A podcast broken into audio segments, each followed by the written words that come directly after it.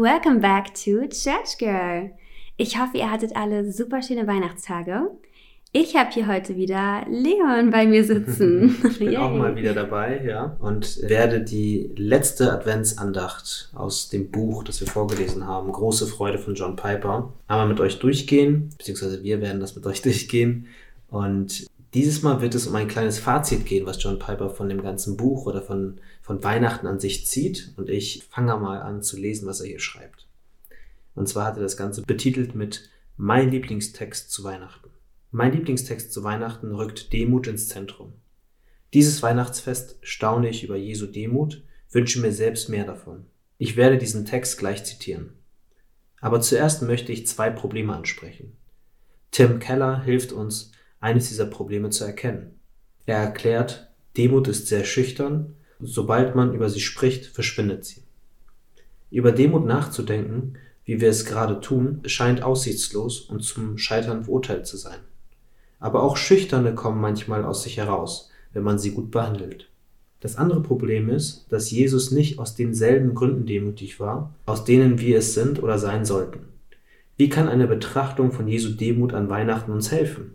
Unsere Demut, sofern wir sie haben, hat ihren Ursprung in unserer Endlichkeit, unserer Fehlbarkeit und Sündhaftigkeit. Der ewige Sohn Gottes aber war weder endlich, fehlbar noch sündhaft. Jesu Demut hat einen anderen Ursprung. Hier nun mein Lieblingsweihnachtstext, achtet auf die Demut Jesu. Er, der in göttlicher Gestalt war, hielt es nicht für einen Raub, Gott gleich zu sein, sondern entäußerte sich selbst und nahm Knechtsgestalt an ward den Menschen gleich und der Erscheinung nach als Mensch erkannt. Er erniedrigte sich selbst und ward gehorsam bis zum Tode, ja zum Tode am Kreuz. Philippa 2, Verse 6 bis 8. Die Demut ist dadurch gekennzeichnet, dass er zum Wohl der anderen bewusst die Rolle eines Knechtes angenommen hat. Seine Demut wird durch folgende Aussagen beschrieben. Er entäußerte sich selbst und verzichtete auf sein göttliches Recht, nicht misshandelt zu werden oder zu leiden. Er nahm Knechtsgestalt an. Er ward gehorsam bis zum Tode, ja, zum Tode am Kreuz. Die Demut Jesu war nicht die Konsequenz eines endlichen, fehlbaren oder sündhaften Herzens. Sie entsprang einem Herzen unendlicher Perfektion, fehlerloser Wahrhaftigkeit und absoluter Sündlosigkeit. Einem Herzen, das sich gerade deswegen nicht bedienen ließ. Er war frei und konnte aus der absoluten Fülle seines Herzens heraus anderen dienen. Wir sehen dies in einem anderen Weihnachtstext in Markus 10,45. Denn auch der Menschensohn ist nicht gekommen, dass er sich dienen lasse, sondern dass er diene und sein Leben gebe als Lösegeld für viele. Jesu Demut war nicht Ausdruck eines Defekts, sondern ein Hinweis auf die Fülle seines Herzens, die er für andere zu ihrem Besten gebrauchte. Es war eine freiwillige Erniedrigung, um seine ganze Herrlichkeit für Sünder zugänglich zu machen. Jesus erklärt den Zusammenhang zwischen seiner Demut und dem Evangelium in Matthäus 11, 25 bis 30. Kommt her zu mir, alle, die ihr mühselig und beladen seid. Ich will euch erquicken. Nehmt auf euch mein Joch und lernt von mir, denn ich bin sanftmütig und von Herzen demütig. So werdet ihr Ruhe finden für eure Seelen. Denn mein Joch ist sanft und meine Last ist leicht. Seine Erniedrigung ermöglicht es, dass wir unsere Lasten loswerden. Wenn er es nicht erniedrigt hätte, wäre er nicht gehorsam bis zum Tod ja bis zum Tod am Kreuz gewesen. Wenn er nicht gehorsam gewesen und für uns gestorben wäre, hätte die Last unserer Sünden uns erdrückt. Er erniedrigt sich selbst, um unsere Verdammnis auf sich zu nehmen. Römer 8, Vers 3. Wir haben daher umso mehr Grund zur Demut. Wir sind endlich fehlbar und sündhaft und haben keinen Grund, uns zu rühmen. Aber wir erkennen jetzt noch weitere Gründe, die uns demütig machen. Unsere Rettung geschieht nicht durch eigene Bemühungen sondern durch seine Gnade. Jedes eigene Rühmen ist ausgeschlossen. Diese, diese gnädige Rettung wurde möglich durch seine bewusste Erniedrigung zu einem Menschen in Knechtsgestalt, der gehorsam bis zum Tod war. Neben unserer Endlichkeit, Fehlbarkeit und Sündhaftigkeit gibt es also zwei zusätzliche große Impulse, die uns demütig machen. Die freie und unverdiente Gnade, die hinter allen Segnungen steckt, die wir genießen, und das Vorbild des selbstverleugnenden, opferbereiten Dienstbereitschaft, die sich darin äußert, freiwillig Knechtsgestalt anzunehmen. Wir sind dazu berufen, uns genau wie Jesus bewusst zu erniedrigen und anderen zu dienen. Wer sich selbst erhöht, der wird erniedrigt werden. Und wer sich selbst erniedrigt, der wird erhöht werden. Seid so unter euch gesinnt, wie es der Gemeinschaft in Christus Jesus entspricht. Philippa 2, Vers 5.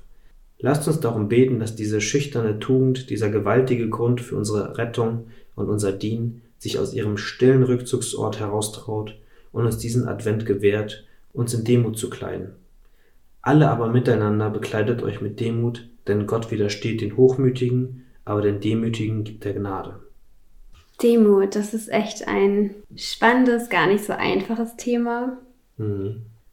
Ich glaube, die Gefahr ist, dass man so schnell stolz wird, ohne dass man es merkt. Also, dass sich Stolz hinter so vielen Dingen verbirgt. Und selbst wenn man zum Beispiel der Meinung ist, oh, ich bin doch eigentlich ganz demütig, ist das ja eigentlich wieder Stolz. Mhm. Ja, ich, äh, ich kann mich daran erinnern, dass wir vor, ich glaube, vor einer Woche oder zwei Wochen haben wir ja mal über das Thema Demut auch gesprochen. Ne?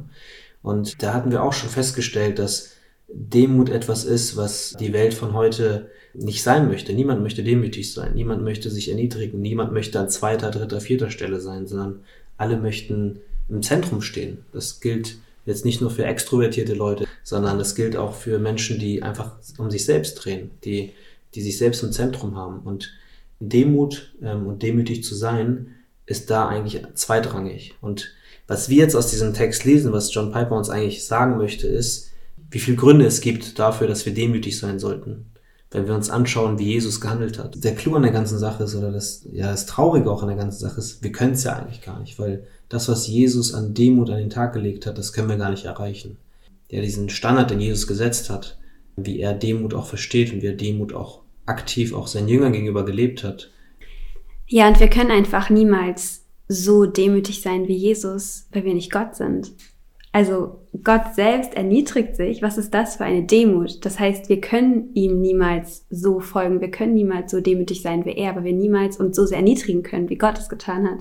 Hm. Das finde ich einfach so einen heftigen Punkt, so dass ja Jesus wirklich sich so klein gemacht hat für uns und das Evangelium wiederum demütigt uns, weil es ja uns vor Augen führt, was Jesus tun musste, weil wir so schlecht sind, weil wir so viel versagt haben, weil wir Sünder sind. Deswegen ist Gott selbst auf die Erde gekommen und musste sterben. Also er hat sich selbst entschieden zu sterben. Es war nicht, dass er ja gezwungen war, sondern es war seine mhm. Entscheidung. Aber das ist passiert, weil wir so versagt haben. Und deswegen finde ich, macht uns das so demütig auch zu sehen, dass es alles wirklich auch die Rettung von null bis, wie sagt man das denn, von A bis Z ist die Rettung allein von Gott. Also wir selber, in uns ist nichts, das uns retten kann. Wir können mhm. nicht uns besonders gut anstrengen. Wir können nicht versuchen, uns auch ein bisschen zusammenzureißen. Vielleicht hält es irgendwie ein paar Stunden mal, aber so wirklich, dass unser Herz so rein ist, wie es sein muss, dass wir wirklich nicht sündigen, das schaffen wir nicht.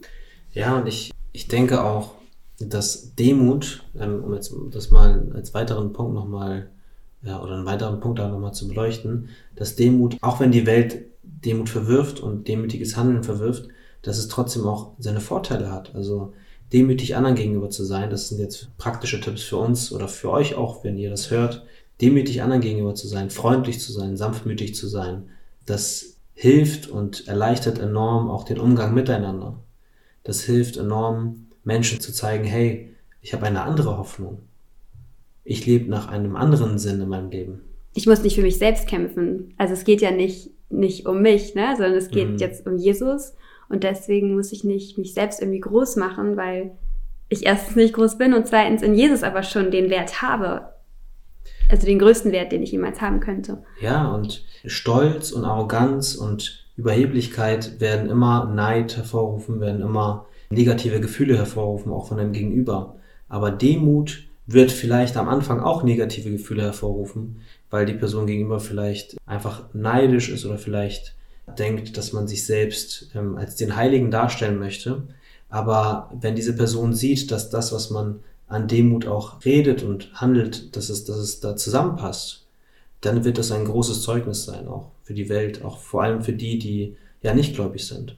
Worin besteht unser Lebensziel? Unser Lebensziel besteht darin, Jesus zu lieben und zu folgen, genauso wie unsere Mitmenschen zu lieben, so wie Jesus und unsere und die seine Apostel uns das gelehrt haben. Das ist, das ist der Sinn der ganzen Sache. Ja, und das ist nur möglich, wenn wir demütig sind. Ne? Also wahre Liebe ist nur mit Demut möglich. Und das ja.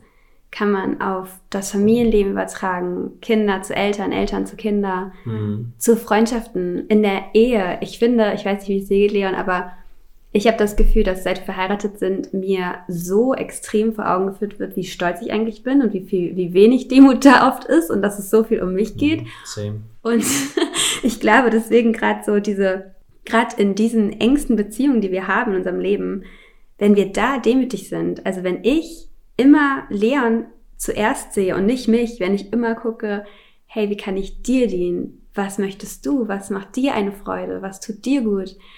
Und nicht immer gucke, oh, Leon soll mich glücklich machen. Er soll etwas sagen, worüber ich mich freue oder, oh, wie hat er das mhm. formuliert, wie das. Also, wenn ich mich so viel um mich selbst drehe, dann, ja, es ist der Stolz und dann zerstört es unsere Beziehung, als wenn ich, ja, auf Leon gucke, wie ich ihm mhm. helfen kann und genau das gleiche halt umgekehrt ist einfach, wenn beide Partner wirklich in Demut einander höher achten als sich mhm. selbst und den Fokus nicht auf sich selbst richten, sondern auf den anderen und zuallererst natürlich auf Jesus. Ja, und ich glaube auch Demut heißt bei jedem Menschen auch vielleicht was anderes. Jede Beziehung hat vielleicht auch ein, eine andere Art und Weise, wie man Demut auch lebt. Ähm, ich möchte mal erklären, was ich meine. Und zwar kann es ja sein, wenn man anderen zum Beispiel was Gutes tun möchte, dann ist es zur Weihnachtszeit ja jetzt so, dass, dass, es, ähm, dass man anderen Weihnachtsgeschenke kauft. Ne? Und das ist eine Art und Weise, seine Zuneigung zu zeigen an einem, einer Person. Aber wie man das auch machen kann, jetzt sind wir eher beim Thema Freundlichkeit und Zuneigung, aber Demut spielt auf jeden Fall mit rein, ist, dass wir einer anderen Person die Zuneigung und Freundlichkeit so geben, wie wir, wie wir auch denken, dass die andere Person davon profitieren kann und wie die andere Person auch dadurch näher zu Gott geführt werden kann. Mhm. Wie kann ich das tun? Ich kann das tun durch materielle Geschenke, werde ich diese Person wahrscheinlich nicht näher zu Gott kriegen. In, in, in den meisten Fällen, außer ich schenke dieser Person vielleicht eine Bibel oder ein Andachtsbuch. Mhm. Aber ich kann das tun, indem ich dieser Person zu Weihnachten etwas schenke, aber ihr dann gleichzeitig auch ja sage, wo, wo dieses Geschenk zum Beispiel herkommt. Es kommt von Gott. Alles, was wir haben, kommt von Gott. Dieser Person, die vielleicht Jesus nicht kennt, äh, die Bedeutung von, von Weihnachten erkläre. Und dort wirklich Zeit investiere, um zu helfen dabei, diesen, diesen Gedanken reinzupflanzen, dass es an Weihnachten nicht um Geschenke, um Familien beisammen sein, um eine schöne Zeit, um gutes Essen geht, sondern dass es darum geht, dass der Retter auf die Welt gekommen ist. Vielleicht waren meine Gedanken gerade ein bisschen zu ab, äh, verstrickt. Also, du meinst, dass man einfach wirklich sich Gedanken macht, was hilft der Person wirklich und nicht, womit fühle ich mich vielleicht besser oder. Was sind Dinge, was sind ja Sachen, die ich tun kann, um die Person gegenüber von mir zu Gott zu führen oder, oder wenn, wenn die Person schon gläubig ist, näher zu Gott zu führen, wenn die Person nicht gläubig ist, überhaupt zu Gott zu führen. Ja, und das bedeutet auch, dich selbst zurückzunehmen und zu schauen, also in Demut zurückzunehmen und zu gucken, was dient der Person. Also auch wieder nicht unbedingt zu gucken, was möchte ich jetzt gerade, was kann ich daraus ziehen, sondern was kann ich tun, dass der Person gedient wird. Ja. Und die frohe Botschaft des Evangeliums wie ein Geschenk zu schenken. Mhm. Ja, also nicht, nicht ein schönes Geschenk von Amazon zu bestellen, es einzu, einzupacken mit einer roten Schleife und das zu verschenken, ja, das ist schön, aber auch das Evangelium zu verschenken, die frohe Botschaft, die umsonst ist, die, für die man keinen einzigen Euro zahlen muss und die man aber, jedem schenken kann, der in einem, in dem Umfeld von einem ist. Und ja, das ist, das ist wahrscheinlich das, was wir in dieser Zeit am meisten tun können, wo wir beide auch sicherlich wachsen können, mhm. in unserem Umfeld auch von Jesus zu erzählen. Und ja, wir sind jetzt, wir haben jetzt heute ein bisschen viel geredet schon, aber vielleicht zum Schluss noch einmal ein letzter Gedanke. Wir haben ja in fünf Tagen haben wir ja schon Silvester, ne? Mhm, crazy, das Jahr ist einfach fast zu Ende. Ist das Jahr schon fast wieder zu Ende. Und ich weiß nicht, wie es dir geht, aber irgendwie am Ende des Jahres sagt man immer, das Jahr ging relativ schnell zu Ende, ne? Mhm. Und es gibt viele Sachen, die man sich vorgenommen hat, viele Sachen, über die man nachgedacht hat, die man machen möchte, die man vielleicht in dem Jahr nicht geschafft hat. Und dann sagt man sich, okay, nächstes Jahr mache ich das dann. Und auch wenn ich kein Fan bin und auch glaube, dass es auch nicht so oft hilfreich ist, ähm, von guten Vorsätzen, die man sich vornimmt, glaube ich dennoch, dass es gut ist, wenn wir uns für das neue Jahr, und das gilt für uns beide, das gilt aber auch vielleicht für dich, auch als Hilfe oder als Rat, ähm, einfach Gedanken machen, wie möchte ich nächstes Jahr leben und wie kann ich mehr zu Gottes Ehre leben. Ja, ja, auf jeden Fall. Das ist ja auch nochmal zu reflektieren jetzt, ne, 2022. Mhm. Wie habe ich gelebt und wo merke ich, hey, da muss ich echt was ändern. Also ich kann sagen, stille Zeit, es ist einfach immer wieder mein Thema. Stille Zeit konsequent, wirklich diese persönliche Zeit mit Jesus zu verbringen. Das rückt viel zu sehr in den Hintergrund in dem vollen Alltag, den ich habe. Aber das ist für mich immer wieder so ein Vorsatz eigentlich. Aber ich denke, ich muss es wirklich machen, weil das etwas ist, was meine Seele braucht. Also ich mhm. verhungere sonst geistlich, wenn ich nicht die Zeit mhm. mit Jesus habe.